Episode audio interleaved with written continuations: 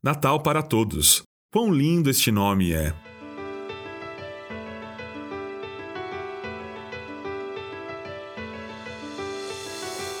No começo, aquele que é a palavra já existia. Ele estava com Deus e era Deus. Desde o princípio, a palavra estava com Deus. Por meio da palavra, Deus fez todas as coisas e nada do que existe foi feito sem ela. João, capítulo 1, do verso 1 ao verso 3. Para iniciarmos essa série sobre o Natal, quero te fazer uma pergunta. Qual a primeira coisa que se aprende quando se é apresentado a alguém? Você sabe? Eu sei. O seu nome. Por quê? Porque os nomes nos ajudam a lembrar das pessoas, identificá-las, saber a quem estamos nos comunicando a quem estamos nos referindo. Antigamente, os nomes costumavam significar alguma coisa, só que hoje em dia a maioria das pessoas parecem que dão os nomes aos filhos com base na beleza, talvez na popularidade do nome, e raramente olham com mais profundidade para as origens, a etimologia do nome ou a sua herança ou significado cultural.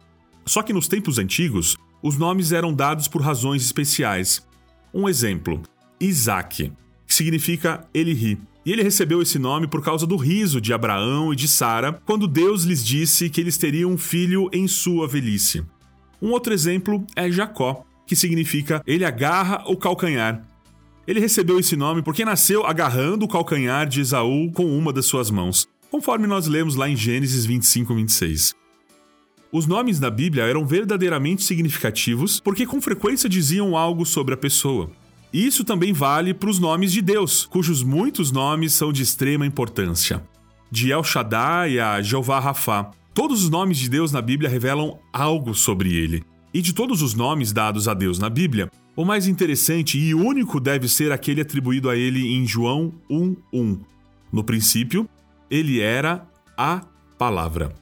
A palavra grega que vemos aqui para a palavra é logos, o conceito de logos é uma ideia poderosa, complexa e linda. A maneira mais simples de explicar a filosofia grega por trás disso é que logos é a razão ou raciocínio não dito por trás de algo. O termo essencialmente descreve uma coleção de coisas reunidas em pensamento e expressas em palavras. É considerada a razão universal inerente a todas as coisas, as leis obrigatórias que sustentam tudo que existe. Mas voltando lá para João capítulo 1, verso 1, quando diz: No começo, aquele que é a palavra já existia, ele estava com Deus e era Deus. O apóstolo aqui está nos dizendo que Jesus Cristo, o Filho de Deus, é a encarnação viva da palavra de Deus. Ele é Deus em carne e osso, a imagem do Deus invisível, aquele que falou e trouxe à existência a vontade do Senhor no princípio. Ele é o caráter, o coração, a vontade e mente do Deus Pai revelado ao mundo. Ele é, como os gregos acreditavam, a razão universal inerente a todas as coisas, as leis obrigatórias que sustentam tudo na existência. E adivinha o que mais? Lá em João capítulo 1, verso 14, diz que a palavra, aquele que sustenta todas as coisas e por meio de quem o universo foi criado, se tornou um ser humano e morou entre nós. E essa é a essência do Natal. Deus se tornou o homem. Ele nos ama tanto que deixou o céu para fazer um caminho pelo qual podemos entrar no céu e passar a eternidade com ele. É por isso que lá em Mateus 1:23 vemos o anjo declarar a José que o filho receberá o nome de Emanuel, que significa Deus conosco. O filho de Deus foi enviado para revelar os pensamentos e o coração do seu pai sua palavra para o mundo e para nos salvar.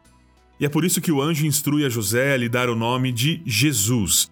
Yeshua, Deus é salvação, pois ele salvará o seu povo dos pecados deles. Mateus, capítulo 1, verso 21.